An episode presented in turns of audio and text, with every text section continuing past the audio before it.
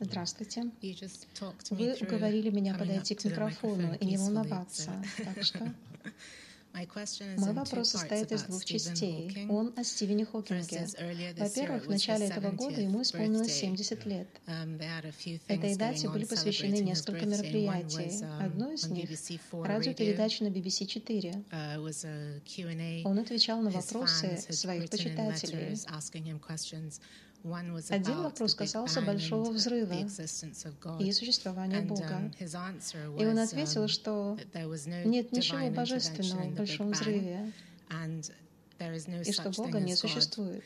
um, Я слушала эту передачу онлайн, и в тот момент, когда он сказал это, я почувствовала раздражение, недоумевая по поводу того, что он общественная фигура, и он имеет влияние на такое большое количество людей в мире, особенно на молодых людей.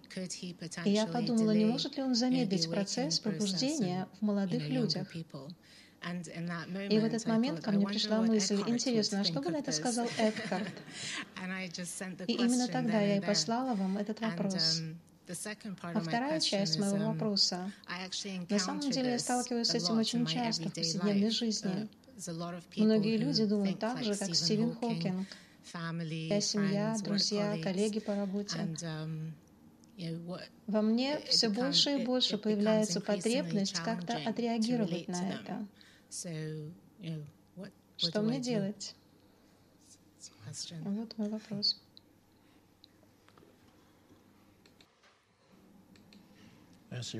Когда вы задавали мне этот вопрос, в моем уме звучал голос Стивена Хокинга. Конечно, это не его голос. Нет ничего божественного в большом взрыве.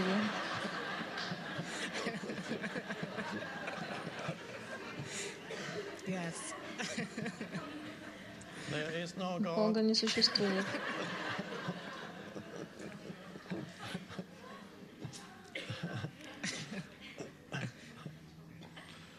Ну, а все началось, конечно, с Дарвина, не так ли? С его утверждения о том, что все случайно, все есть чистая случайность. До него считалось, что Вселенная живая, и она воспринималась как живой организм. А потом появился Дарвин. С ним случился важный инсайт. Но люди затем начали считать, что мир мертв, что все, что происходит, это чистая случайность, что в основе того, что происходит, не лежит никакой разум. Говорил ли об этом Стивен Хокинг? Или он имел в виду концепцию Бога, которую имеет большинство людей, то есть контролирующую сущность. И он сказал, что такой сущности не существует. Или он имел в виду лежащий в основе всего непостижимый разум, который находится за пределами и внутри проявленного мира.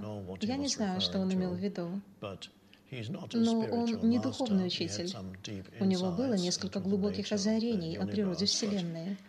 Но они ограничены, так как каким бы ни было озарение, происходящее с любым человеком через концептуальный ум о природе Вселенной, оно неизбежно будет абсурдно ограниченным. Я знал, что вы зададите этот вопрос. У меня это записано. И я принес высказывание, которое я прочитаю вам чуть позже. Я цитировал его когда-то раньше, но я хочу прочитать его еще раз. Это высказывание Эйнштейна. Что он сказал об этом? Пожалуйста, напомните мне, если я забуду. Я его прочитаю вам, прежде чем закончу ответ. К этому вопросу нужно подойти с философской точки зрения и посмотреть, что для вас имеет больше смысла. Действительно ли Вселенная — это слепая случайность? Вы можете посмотреть на организм человека, насколько он сложен, или любая форма жизни, сложность любой формы жизни на планете. Воспринимается ли это как слепая случайность? Или такое просто не может произойти без лежащего в основе всего направляющего разума? Кто или что координирует тысячи функций в теле, в различных органах и клетках, которые работают вместе как единое целое? Кто или что, если не разум, например, координирует это? Вы можете задать себе все эти вопросы. Ученые будут спорить с вами и настаивать на том, что все это дело слепого случая. Или будет полезнее вы всегда сможете найти ответы на такие вопросы, глядя на самих себя, поскольку Вселенная отражается в вас, как наверху, так и внизу, макрокосм, микрокосм. Так что вы многое можете узнать, глядя на свою собственную жизнь. И тогда на основе этого вы можете увидеть, что ваш ответ применим также и к Вселенной. Например, я смотрю на свою жизнь и вижу, что многие события, которые произошли со мной, кажутся очень беспорядочными. Что-то, что я сделал, а делать не стоило бы, так как это кажется бессмысленным. Что-то, что я начал и не закончил. Отношения, которые я начал и которые впоследствии оказались ошибкой. Жизнь каждого в большей или меньшей степени беспорядочна и кажется несколько хаотичной. Когда вы смотрите на небольшой отрезок жизни, часто кажется, что в ней оперируют случаи. На этом уровне действительно кажется, что часто оперируют случаи. Так что, глядя на него, я бы не сказал, что все, что происходит, контролирует и определяет божественный разум. Любое маленькое событие, которое происходит. Так что в мелком масштабе, если вы посмотрите на свою собственную жизнь, вы увидите, что действительно происходят случайные события. Но существует еще и большой масштаб, где случайные события являются частью великого целого, которое разумно. Таким образом, все беспорядочные события моей жизни привели к пробуждению. Это странно. Так что если бы вы посмотрели на тот изолированный сегмент моей жизни, могло бы показаться, что случайные события следовали одно за другим. Некоторые из них были хорошими, а некоторые плохими. Тем не менее, в нем присутствовал еще и доминирующий, важнейший план, который я смог увидеть только значительно позже. Я тогда даже не мог знать, как беспорядочные части моей жизни вписываются в это великое целое.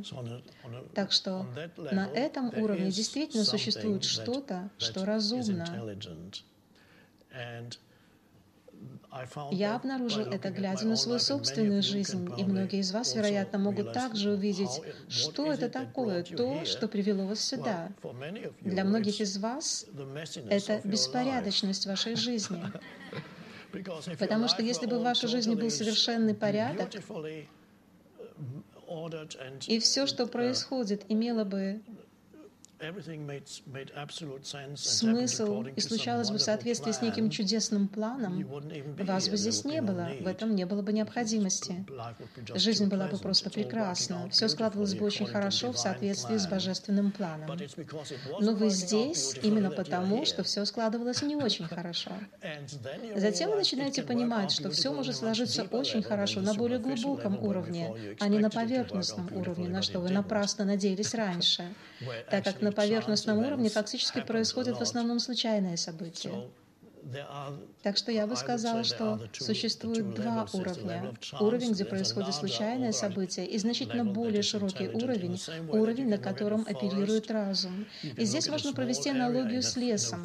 Если вы посмотрите на ограниченный маленький участок в девственном лесу, он кажется очень хаотичным. Вы можете видеть, как что-то разлагается, что-то пожирает что-то другое. Здесь и новая поросль, и разложение, и гниющая древесина, и борьба. Но если вы посмотрите с более широкой перспективы, вы внезапно увидите, что весь этот лес существует уже сотни тысяч лет. И это пространство гармонии. Когда вы смотрите на изолированный маленький участок леса, он кажется хаотичным. Но когда вы смотрите с более широкой перспективы, охватывающей весь лес, вы видите, что он существует в равновесии и гармонии. Так что то, что кажется случайными событиями, на самом деле имеет значительно более глубокий смысл. Но мы не можем видеть это с нашей ограниченной перспективы. Однако мы можем воспользоваться более полезным подходом к этому вопросу. Вы можете почувствовать внутри себя, и это, конечно, выводит вас из концептуального понимания. Вы можете отбросить его, когда дело касается понимания Вселенной, так как было бы совершенно абсурдно даже пытаться найти ответ на такой вопрос через концептуальный ум. Разница между тем, что есть Вселенная, и тем, что может постичь концептуальный ум, просто абсурдно. Невозможно даже представить себе эту разницу. Поэтому более полезно было бы увидеть, что в вас присутствует способность, которая не является концептуальным разумом, и это то, ради чего мы здесь собрались. Следует войти в то, что мы иногда называем осознанностью или присутствием. И в нем присутствует знание, которое трансцендирует все, что можно было бы когда-либо постичь через концептуальный ум. Так что первая часть моего ответа была дана через концептуальный ум. И с таким знанием не слишком далеко уйдешь. А затем я предложил вам погрузиться глубоко внутрь себя, где вы сможете почувствовать, так как я могу почувствовать это, что существует разум, и я использую слово «разум», поскольку трудно найти более подходящее слово. Существует разум, который пронизывает всю Вселенную, включая вас самих, и вы являетесь его частью, его аспектом, так сказать, клеточкой этого разума. И нет никакого сомнения в том, что этот разум существует, и вы и есть он. Ну и это, конечно, не то, что вы можете доказать кому-либо. Если вы будете участвовать в споре с каким-либо ученым, все, что вы можете сказать этому ученому, я предлагаю вам попытаться стать спокойным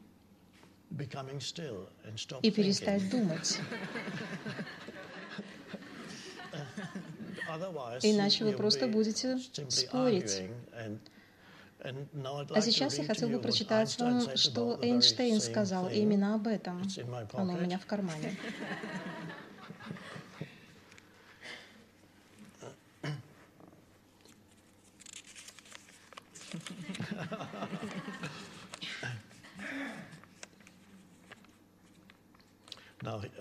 Эйнштейн говорит о религиозном чувстве ученого. Конечно, некоторые ученые, возможно, и имеют религиозное чувство, но многие, вероятнее всего, нет. Но что он в действительности говорит, это, конечно, мое религиозное чувство, то есть его собственное религиозное чувство. Религиозное чувство ученого принимает форму восторженнейшего изумления перед гармонией закона природы который обнаруживает разум настолько могущественный, что в сравнении с ним все систематическое мышление человеческих существ является абсолютно несущественной рефлексией. Это чувство является руководящим принципом моей жизни и работы. Это чувство является руководящим принципом моей жизни и работы. Так что такой была духовность Эйнштейна. Он имел доступ внутри себя, несмотря на то, что никогда не практиковал медитацию, по крайней мере, я ничего подобного не знаю. Ему это было и не нужно. Он имел доступ к тишине внутри себя. И вы можете увидеть это. Я никогда не встречал его лично, конечно, но даже когда смотришь на некоторые его фотографии, ты видишь, что это человек, в котором ум не доминирует полностью. В нем присутствует измерение тишины. Так что он видел гармонию закона природы, и он видел разум настолько могущественный, что в сравнении с ним все систематическое мышление человеческих существ является абсолютно несущественной рефлексией. И это не что иное, как смирение. И, конечно, это так и есть. Так что, возможно, я пошлю это Стивену Хокингу. Да, это хорошая идея.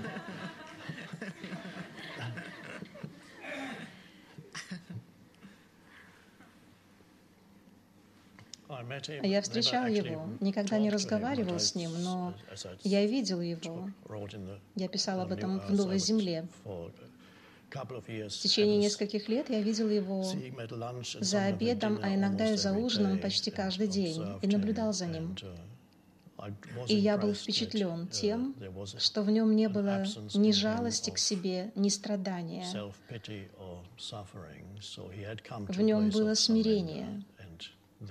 И именно поэтому он так долго прожил, несмотря на то, что врачи говорили, что он не проживет и трех-четырех лет. А это было 30 лет назад. Его мышление стало весьма плодотворным. И, возможно, по мере его приближения к концу жизни, возможно, последние несколько лет своей жизни, он погрузится глубже и выйдет за пределы думающего ума. Это вполне возможно. Спасибо.